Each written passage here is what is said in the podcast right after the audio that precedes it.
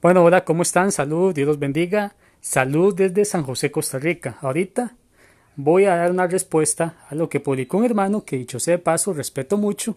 No es así como de mi interés llegar y atacar a una persona por pensar diferente a mí. Eso no. Y menos cuando si es un hermano en la fe, no tengo ningún interés en eso.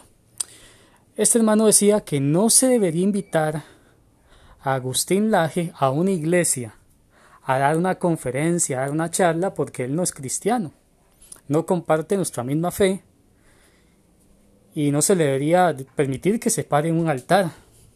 Ahora, yo estaría de acuerdo con el hermano si estamos hablando en el contexto de un culto. Ok, en un culto pues oramos, alabamos al Señor y hay una palabra, una prédica. Yo no invitaría a Agustín Laje a ministrar a dar una prédica. Pero si estamos organizando una charla sobre filosofía política para que como nosotros como cristianos, que también somos miembros de la sociedad, ciudadanos, podamos aprender qué tiene malo invitar a Agustín Laje. Si yo quiero organizar una charla sobre ciencia para aprender sobre un determinado tema, ¿qué tiene malo que invitemos a un científico? ¿Quién dice que una persona no cristiana, por el solo hecho de no ser cristiana, está errada a todos los niveles? O si uno cristiano viene y me dice a mí que 2 más 2 es igual a 4, yo tengo que decirle que no, porque no es cristiano. Tenemos que tener mucho cuidado con eso. Ahora, el hecho de que Agustín Laje no comparta nuestra fe no significa que sus conocimientos sean inválidos y que no podamos aprender de Agustín Laje o que no esté realizando un buen trabajo. Otro hermano viene y me pone que es que por sí son los últimos tiempos, que deberíamos de concentrarnos en ganar almas, y muchas cosas más. Bueno, para los autores del Nuevo Testamento, los últimos tiempos estaban transcurriendo en los, en los tiempos de ellos, y han pasado dos mil años. Y no es que yo esté diciendo que esto no sean los últimos tiempos. Eso, hay signos que pareciera indicar que la maldad ha aumentado mucho, y no es que pareciera, realmente lo indican, pero eso no significa que el Señor vaya a venir mañana, o que vaya a venir en la noche, puede ser que sí, Puede ser que no, eso no lo sabemos nosotros, no sabemos cuándo van a llegar las cosas a su consumación. Claro que vemos señales de aumento de maldad y muchas cosas más. Pero los primeros cristianos esperaban al Señor siempre, cada uno en su tiempo, pero ellos nunca dejaron de trabajar. Nunca dejaron de trabajar. Siempre estuvieron haciendo algo. Cuando uno lee los libros, de cómo los cristianos crearon las primeras universidades. Los primeros científicos fueron cristianos. Cristianos que, por ejemplo, un cristiano creó la Cruz Roja, un creyente. Hospitales, arte.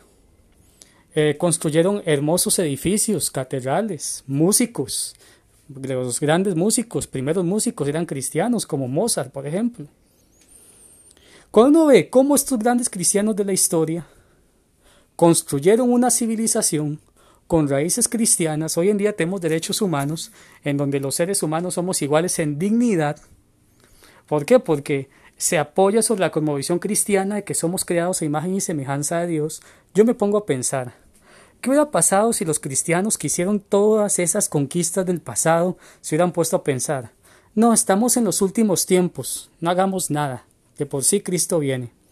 Ahorita nosotros estaríamos viviendo bajo los mismos cánones del Imperio Romano, se estarían matando niños, como acostumbraban los romanos, ofrecerlos en sacrificio, matando a aquellos niños deformes o que no tenían que aportar a la sociedad según los romanos, se estarían matando mujeres probablemente, la sociedad estaría dividida en clases como en esa época donde el que más vale es el emperador, los reyes, luego los sacerdotes o los miembros de la corte, mientras que los que son esclavos o campesinos estaban en el último eslabón, no estaríamos con todas esas conquistas.